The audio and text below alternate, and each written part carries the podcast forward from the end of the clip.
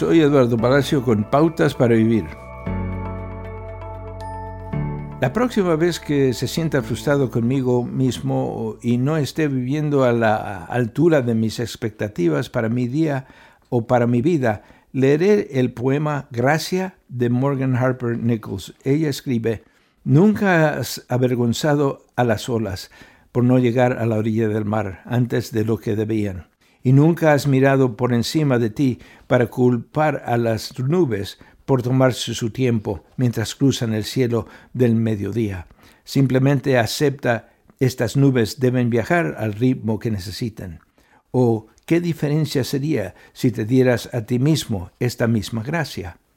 No me doy mucha gracia a mí mismo, pero Dios sí, la Biblia dice pero a cada uno de nosotros se nos ha dado gracia en la medida en que Cristo ha repartido los dones. Esta no es una gracia insignificante, sino gracia sobre gracia, que proviene de la plenitud de Dios. Dios es el dador de gracia. Toda la creación de Dios se mueve al ritmo de su gracia y yo también puedo hacerlo.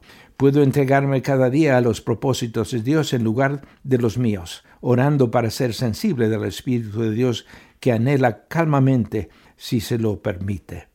Hebreos 4:16 dice que usted y yo podemos acercarnos confiadamente al trono de la gracia para recibir la misericordia y encontrar la gracia que nos ayuden oportunamente. Acaba de escuchar a Eduardo Palacio con Pautas para Vivir, un ministerio de Guidelines International. Permita que esta estación de radio sepa cómo el programa le ha ayudado. Acompáñenos en la próxima emisión de Pautas para Vivir. Gracias por su sintonía.